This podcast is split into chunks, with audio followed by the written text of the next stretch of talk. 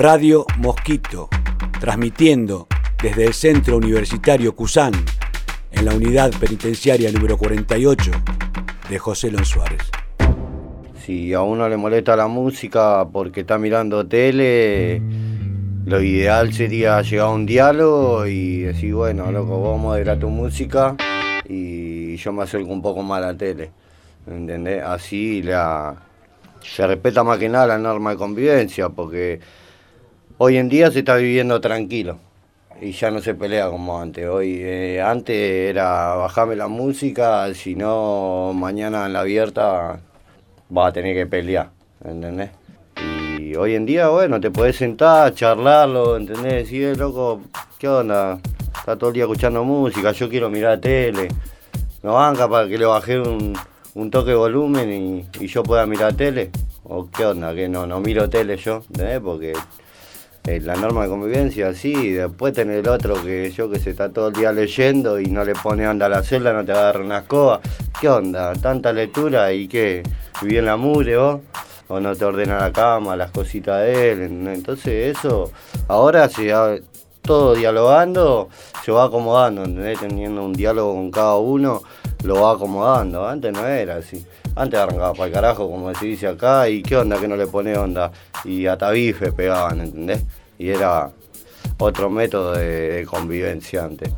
Hoy no, hoy lo dialoga tranquilo y si no, bueno, tenés ahí el dron de limpieza y va directamente a la abierta, lo primero que hace es dispara para el fondo, mirá, fulano le saltó a la cara a Mengano porque tiene la música fuerte, pero este también quiere que todo el día escucha música. Fíjate cómo lo manejaba porque se van a terminar dando más a entrar a hacerlo. ¿Qué es el limpieza para los que escuchan afuera y no Limpieza es el referente, el que maneja el pabellón, el que pone la política. Y si ve que hay un conflicto en una celda, bueno, te llevas con él, bueno, a vení vos, te vas para aquella celda y vos te quedás acá, o la próxima te cambio de celda, o la próxima te va a armar el mono y te fuiste.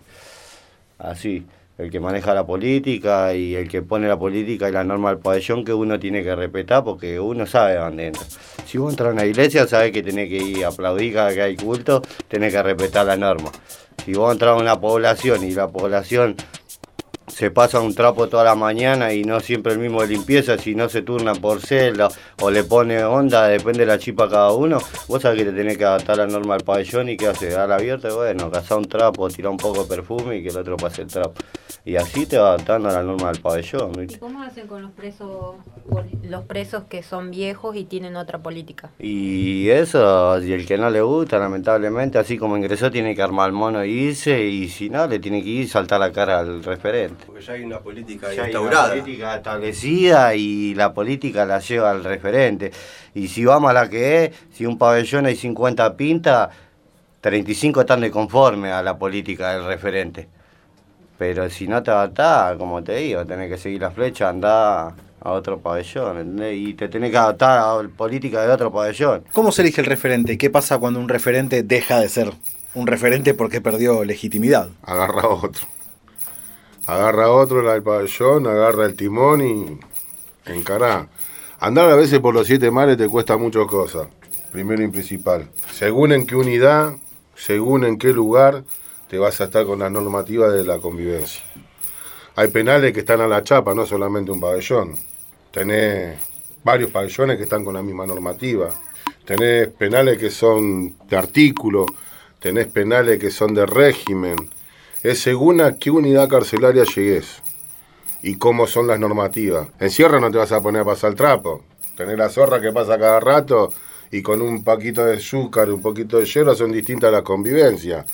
Tenés que armarte tu comida, guiso. No es que vas a estar pendiente y tenés que estar las 24 horas atento Gillo, hasta que venga el engome. A las 5 de la mañana tenés que poner la mano en el pasaplato si querés ir al patio si querés ir a hablar por teléfono, porque antes esto no existía. Entonces son distintas normativas y convivencia en según en qué unidad carcelaria llevo, cómo te tenés que desenvolver, cómo te tenés que manejar. Pasa que la convivencia, si vos tenés problema con alguna persona que sabés que no la dejás pasar, por más que vos llegues a la misma unidad, tenés que ir a hablar con el que está de limpieza en otro penal, que tenga que salir para afuera porque las normativas son esas. Vamos a poner, para que nuestros queridos oyentes entiendan, una suposición. Lo he hecho a Masi. Estábamos en un pabellón. Vamos a otra unidad. Él llega primero a la otra unidad. Llego yo. Él está obligado a que me tenga que dar a mí. Sabe que yo llegué, ¿qué va a ir a hacer? A donde el pabellón que yo vaya, él me va a ir a buscar. Entonces, ¿qué va a decir? Vos tenés que salir. Me está obligando. Y yo estando en otro pabellón. El limpieza donde yo llego me va a venir a decir, eh, vos tenés que ir a solucionar un problema. ¿Qué problema? Fulano está, vino acá, que vos ¿Me entendés? Por eso te digo que la convivencia es según en qué unidad y en qué lugar vos puedas tener esa convivencia. Aparece un temazo que es el tener deudas contraídas y no deudas económicas, deudas contraídas de relación. Que vos llegás a un lugar y que un limpieza te pueda decir, che, vos tenés una deuda acá. Y no es que la tenés que pagar o peleando o poniéndote de acuerdo o como sea, ¿no? Por eso es fundamental solucionar los problemas. Ni bien se te ocasiona un problema, lo tenés que solucionar.